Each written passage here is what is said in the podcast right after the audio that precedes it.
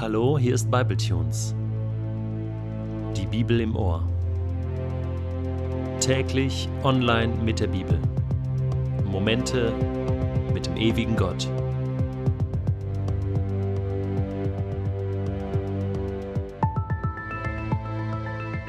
Der heutige Bibletune steht in Matthäus 14, die Verse 1 bis 12 und wird gelesen aus der neuen Genfer Übersetzung. In jener Zeit hörte auch der Tetrarch Herodes vom Wirken Jesu. Das ist niemand anders als Johannes der Täufer, sagte er zu seinen Leuten.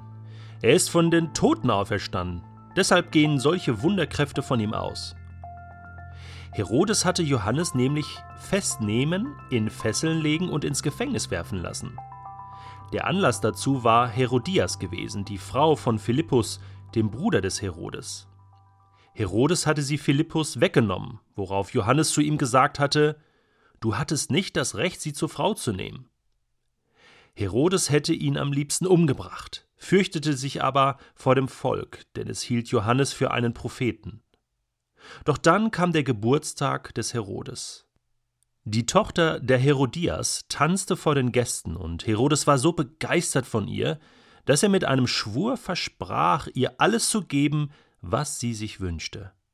Da sagte sie, von ihrer Mutter angestiftet, Lass mir auf einer Schale den Kopf Johannes des Täufers herbringen. Der König war bestürzt. Doch weil er vor seinen Gästen einen Eid geschworen hatte, befahl er, den Wunsch des Mädchens zu erfüllen.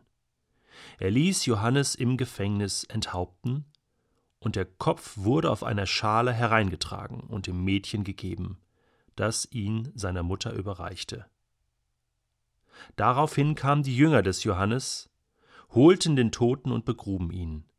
Dann gingen sie zu Jesus und berichteten ihm, was geschehen war.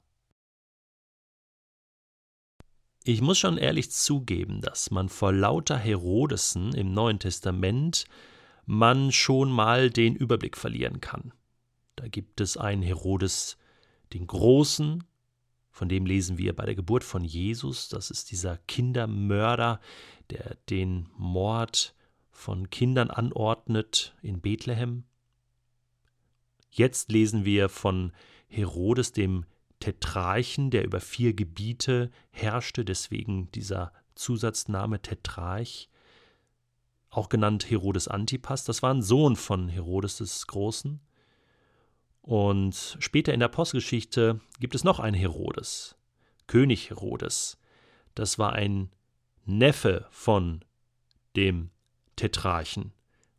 Und dieser starb dann mitten während einer Zeremonie, wo er sich als Gott feiern ließ, wurde er von Würmern zerfressen und starb augenblicklich.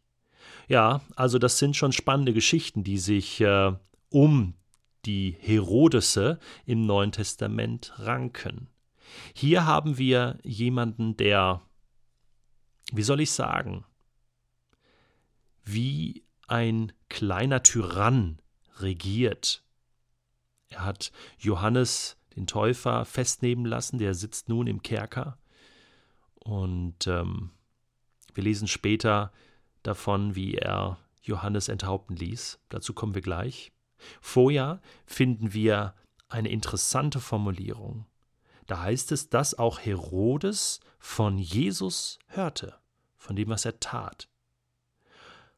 Jetzt ging der aber nicht hin und äh, befragte seine Leute oder bat um eine Audienz mit Jesus. Nein, er machte sich sein eigenes Bild. Warum muss man da direkt mit Jesus sprechen? Ihm war völlig klar, dieser Jesus ist eigentlich gar nicht Jesus, sondern das muss Johannes sein. Der ist halt von den Toten wieder auferstanden. Und so sah er in diesen Jesus Johannes eigentlich seinen Feind und hat Angst gehabt, dass er irgendwann vorbeikommen würde, um sich zu rächen für die Enthauptung, von der wir später hören. Also das ist schon verrückt. Interessanterweise begegnet er Jesus später dann doch. Und zwar, als Jesus gekreuzigt werden soll von den Römern, was die Juden fordern, erscheint Jesus auch im Palast von Herodes. Und auch dort haben die beiden wirklich keine gute Begegnung. Was ist das nur für ein Typ, dieser Herodes?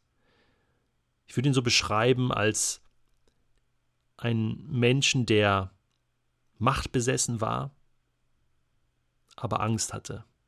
Ganz große Angst.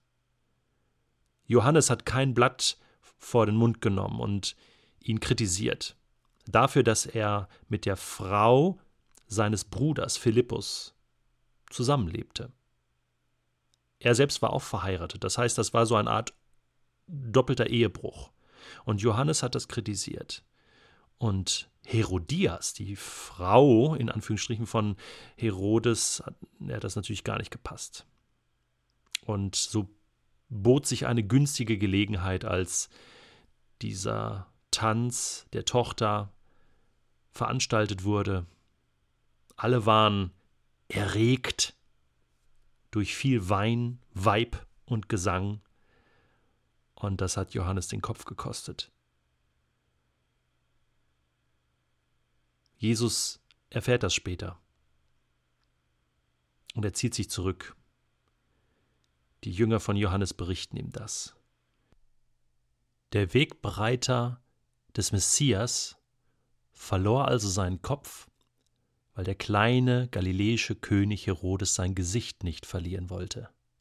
Im Grunde genommen ist Herodes ein Beispiel für einen Menschen, der hochreligiös und leicht esoterisch ist und doch Jesus nicht erkennt.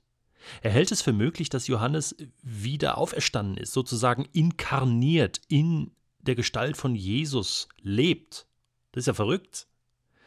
Und auch, dass Wunderkräfte existieren und Wunderkräfte von ihm ausgehen, aber, aber dabei bleibt's.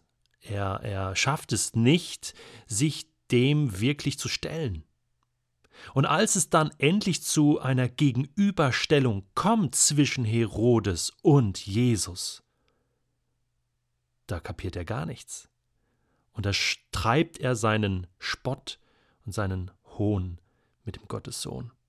Ich lese mal aus Lukas 23 und dieser Text ist abschließend und spricht für sich selbst.